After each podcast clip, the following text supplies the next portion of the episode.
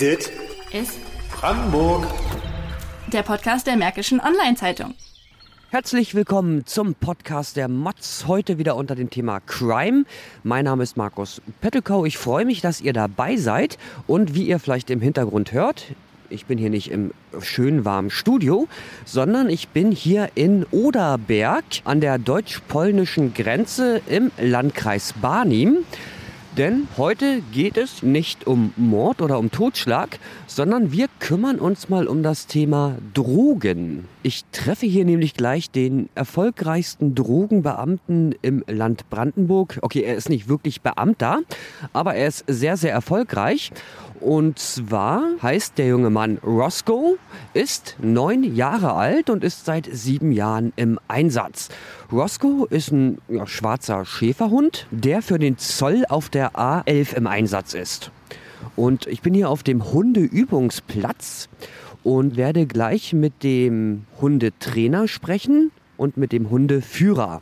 Äh, Von beiden, sage ich gleich vorweg, werden die Namen nicht genannt, weil wenn man mit Drogen zu tun hat, hat man oftmals auch mit organisierten Banden zu tun und durch den Namen kommt man dann auch auf die Adresse und so weiter und so fort. Und wir wollen natürlich nicht, dass hier irgendjemand Schwierigkeiten bekommt. Darum also lediglich der Hundeführer und der Hundetrainer. So, und ich gehe jetzt mal rein hier in das Gebäude, wo auch so eine kleine Übungsstrecke aufgebaut ist und werde mich mal zunächst mit dem Hundetrainer unterhalten. Ja, schönen guten Morgen. Ich bin der Hundetrainer der Hauptsache Frankfurt-Oder.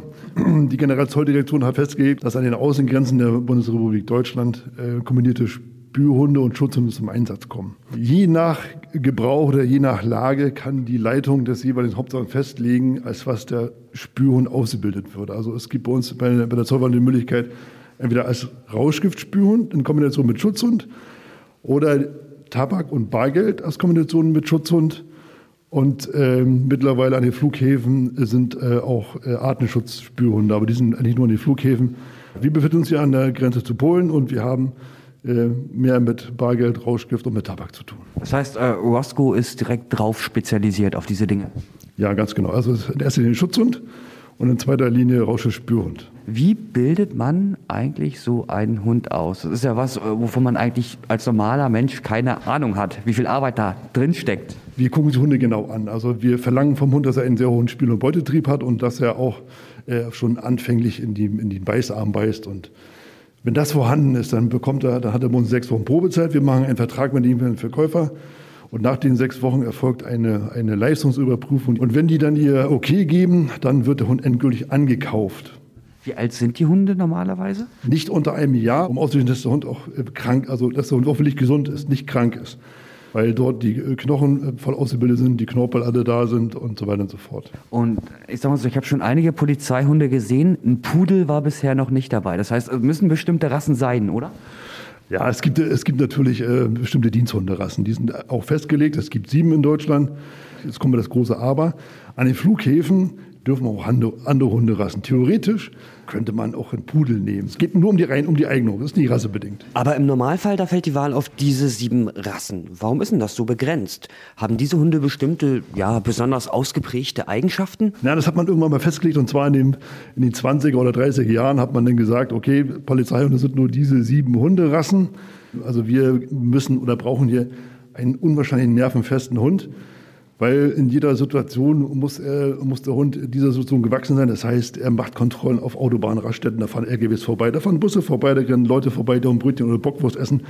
Und all das darf den Hund natürlich nicht beeinflussen in seiner Arbeit. Und das ist dann schon ganz schwierig. Für uns kommt einfach nur der deutsche Schäferhund, der belgische Schäferhund. Und wenn einer einen Riesenschnauze haben will, bin ich gern bereit, auch einen zu kaufen. Aber beim Dobermann und Rottweiler sage ich dann einfach, es mögen auch gute Hunde sein, überhaupt gar keine Frage, aber für uns irgendwie nicht so machbar. Also ein Hund ist ja weder ein Mensch noch irgendwie ein Ding, das man zur Seite legen kann, sondern halt ein Lebewesen. Ähm, wie kann man denn das Verhältnis zwischen Hund und Beamten beschreiben? Wir haben echtes Teamarbeit. Wir machen hier, bei uns äh, wird sehr viel auf Tierschutz äh, Wert gelegt und, und bei uns ist so ein Hund kein Kontrollgegenstand. Also das heißt, ein Hundeführer und sein Hund ist immer ein Team. Und die machen gemeinsam Dienstbeginn und gemeinsam Feierabend. Und danach wird sich um den Hund gekümmert. Er lebt in der Familie mit. Das ist für uns auch ganz wichtig, dass der Hund auch einen Familienanschluss hat. Also, dass er auch sozial in einer Familie lebt. und seinen Auftrag dort hat. Bevor er diesen Dienstauftrag bekommt, muss er aber erst einmal trainiert werden. Ein langwieriger Prozess, der während der gesamten Karriere des Hundes immer wieder geübt werden muss. Die Ausbildung an sich, die dauert knapp ein Jahr. Als Drogenhund muss er logischerweise Drogen erschnüffeln können. Dabei hilft der gute alte Pavlov-Effekt. Ja, manch einer wird sich erinnern, Pavlov hatte damals seinen Hund darauf trainiert, dass er, immer wenn das Licht anging, Fressen erwartet hat. Ja, also eine Belohnung quasi. Und Roscoe und seine Kollegen werden so auf Drogen geeicht. Wenn sie die finden, werden sie belohnt. Also ist auch beim nächsten Einsatz der Wunsch da, Drogen zu finden. Das heißt, es wird immer wieder geübt, dass bestimmte Stoffe eine Signalwirkung haben und der Hund weiß, wenn er das findet, dann hat er alles richtig gemacht. Wir haben uns irgendwann festgelegt, wir fangen immer mit Kokain an. Wir bringen ihm im ersten Schritt immer den Duftstoff Kokain bei. Er ist nicht so, nicht so intensiv wie, wie Marihuana. Es geht, es geht uns darum, wir wollen auch nur ein wenig verstecken.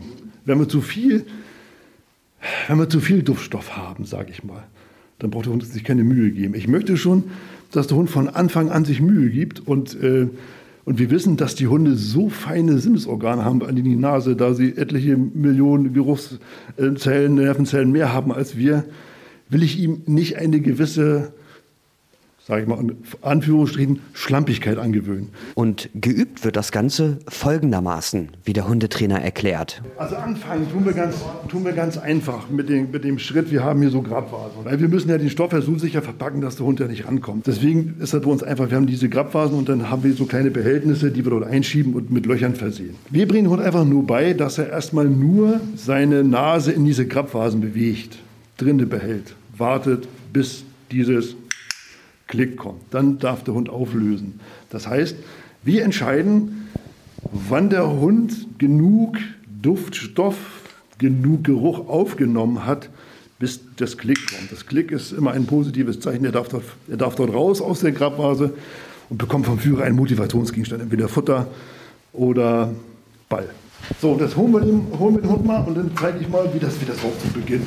Und dann betritt Roscoe den Raum.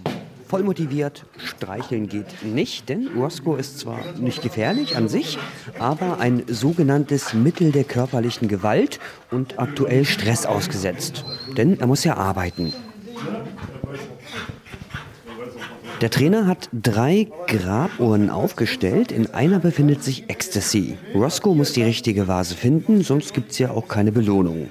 Mit jeder neuen Übung kommt dann eine weitere Vase dazu. Nach acht Übungen hat Roscoe dann aber auch acht richtige. Dafür gibt es erstmal eine Belohnung vom Herrchen, dem Diensthundeführer.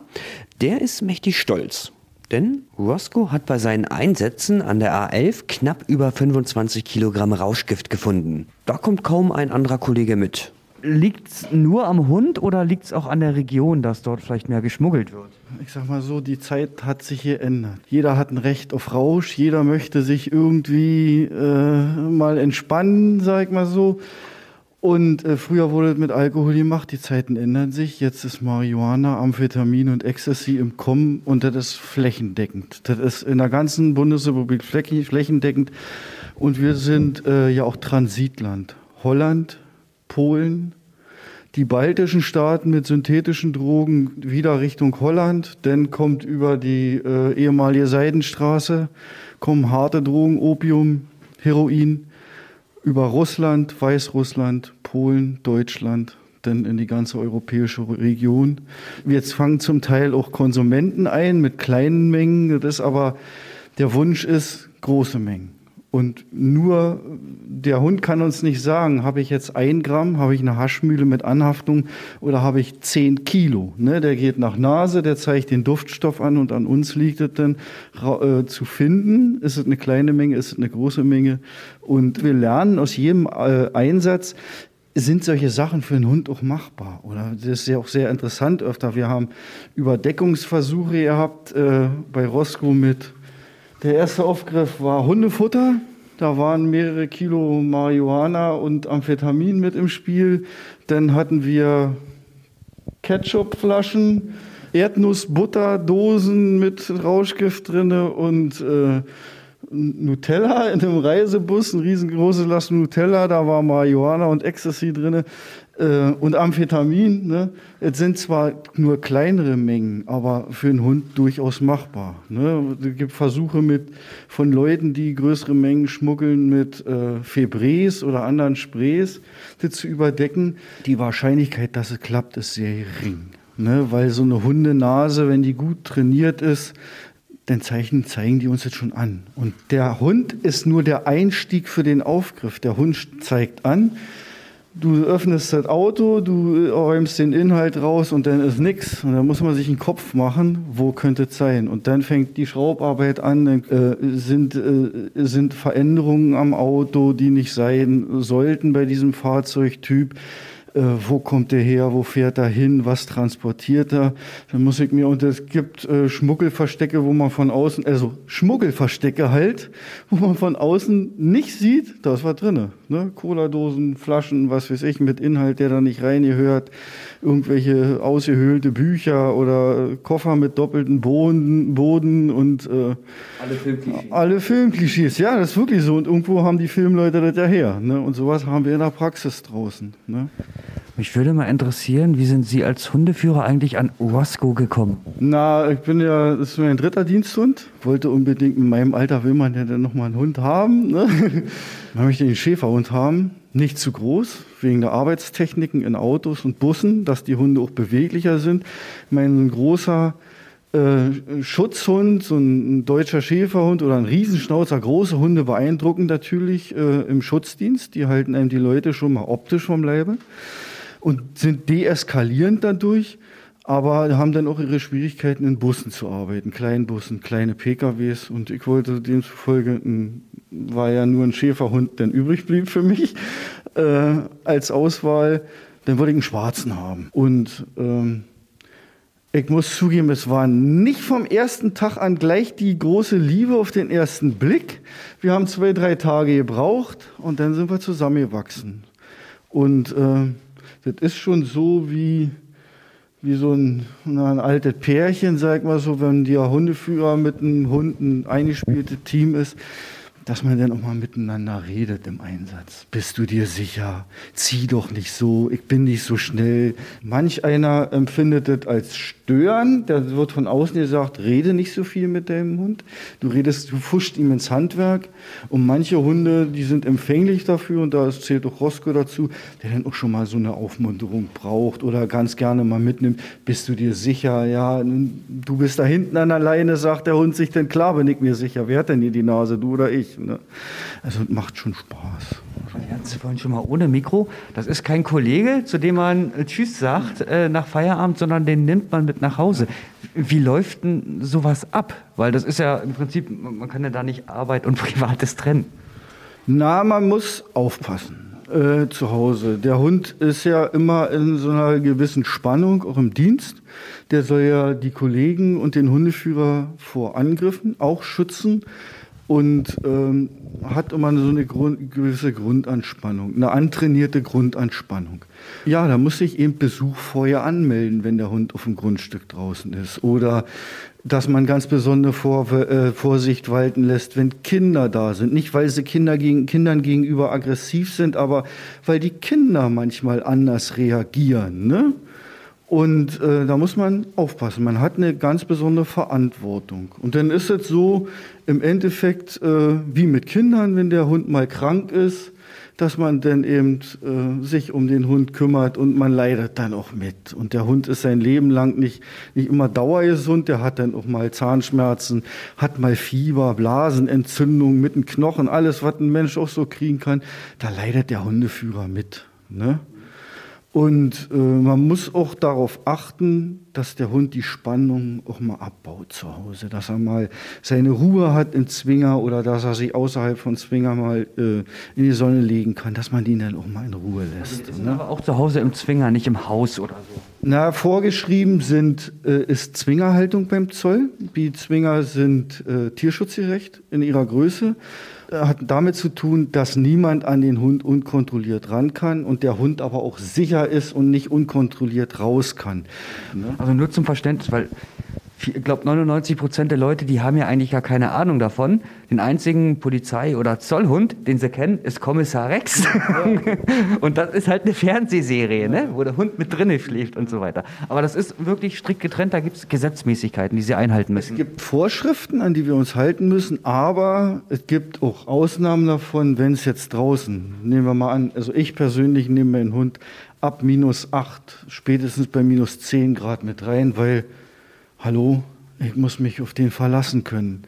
Der hält seinen Kopf dafür hin, dass ich im Endeffekt, so ehrlich muss man das sein, die Pistole ziehen kann in der Zeit, wo der Hund sich mit dem Täter beschäftigt. Ne? Das ist mein Teampartner und der soll da bei 10 Grad nicht draußen frieren. Ne? Oder wenn er krank ist, kommt er auch mit rein. Andererseits ist es so, wenn man den ganzen Tag mit dem Hund zusammen ist, brauchen wir beide voneinander auch mal Ruhe der Hund will mal schlafen, ich brauche auch mal meine Ruhe. Ne? Und dann ist alles geklärt, wenn wir uns nach zwei Stunden wiedersehen, dann ist alles in Ordnung. Das ist auch, wenn man zum Beispiel mal in den Urlaub fährt. Ja? Als Privatperson kann man immer noch äh, die Katze oder den Hund mal bei Muttern oder Schwiegermuttern oder so abgeben. Das funktioniert nicht. Das muss direkt an Kollegen abgegeben werden. Es ist Vorschrift, dass da die Hunde Hilfsmittel der körperlichen Gewalt sind und als, auch als gefährlich eingestuft sind, von vorgebildeten, erfahrenen Personal gepflegt werden. Das ist entweder der Lehrwart, ein Hundeführerkollege oder so, äh, wie in meinem Fall kann auch äh, Kollegen von der Dienststelle den Hund pflegen, äh, die den Hund kennen. Ne? Das ist ja auch nicht so, dass der Hund aggressiv ist und jeden anfällt. So ist es nicht. Der, hat eine, der ist vernünftig ausgebildet, der ist durchgebildet, der ist klar im Kopf irgendwann, äh, da wird der Hund dann älter. Da ist dann die Dienstzeit vorbei. Was passiert dann mit ihm? Also, bei den anderen beiden Diensthunden ist es so, also bei dem zweiten Diensthund, der erste Diensthund ist krankheitsbedingt frühzeitig gestorben. Der zweite ist 14,5 geworden und ist so lange bis zum letzten Augenblick bin ich mit dem Hund zusammen gewesen bis er den Regenbogen hochgefahren ist. Und so ist es auch. Wir können nicht einfach einen Hund ausbilden als Spürhund oder als Schutzhund. Und wenn der Hund nicht mehr leistungsfähig ist, schieben wir den Hund ab. Das hat keine Kreatur verdient. Das machen wir nicht. Also die bleiben. Hat ja auch die emotionale Bindung. Ja, ne? ja, eben. Und wir bleiben mit dem Hund zusammen, bis Schluss ist. Was muss man mitbringen, um überhaupt Hundeführer zu werden, Hundeführer zu sein, so charakterliche Eigenschaften und so weiter. Man muss Geduld haben. Man muss, was wichtig ist, man muss kritikfähig sein. Man muss auch mal sagen können, okay, es, es wird heute nichts. Ich, wir machen hier mal einen Cut. Wir lassen dem Hund und mir mal eine Pause und machen morgen weiter, damit man nicht ungerecht wird. Man darf nicht zart beseitigt sein, es ist so mal ein rauer Wind untereinander, so dass man mal äh, nicht gleich beleidigt ist oder so. Ne? Jeder andere zieht den Schlüssel ab vom Dienstbully, fährt nach Hause. Ich nehme meine Arbeit mit nach Hause, muss mich da auch drum kümmern. Bei Wind, bei Wetter, bei Sonne, Sonntag früh, Samstag früh im Urlaub, ne? immer. Also der ist immer da und um den muss ich mich immer kümmern. Da muss ich mich vorher drüber informieren und ob ich das stemmen kann oder nicht. Also man muss das auch dann mit seiner Familie absprechen, ne? Ja, das muss alles abgeklärt sein. damit einverstanden sein, sonst... Ja, dann muss man dann zu Hause klären. Dit ist Brandenburg. Der Podcast der Märkischen Online-Zeitung.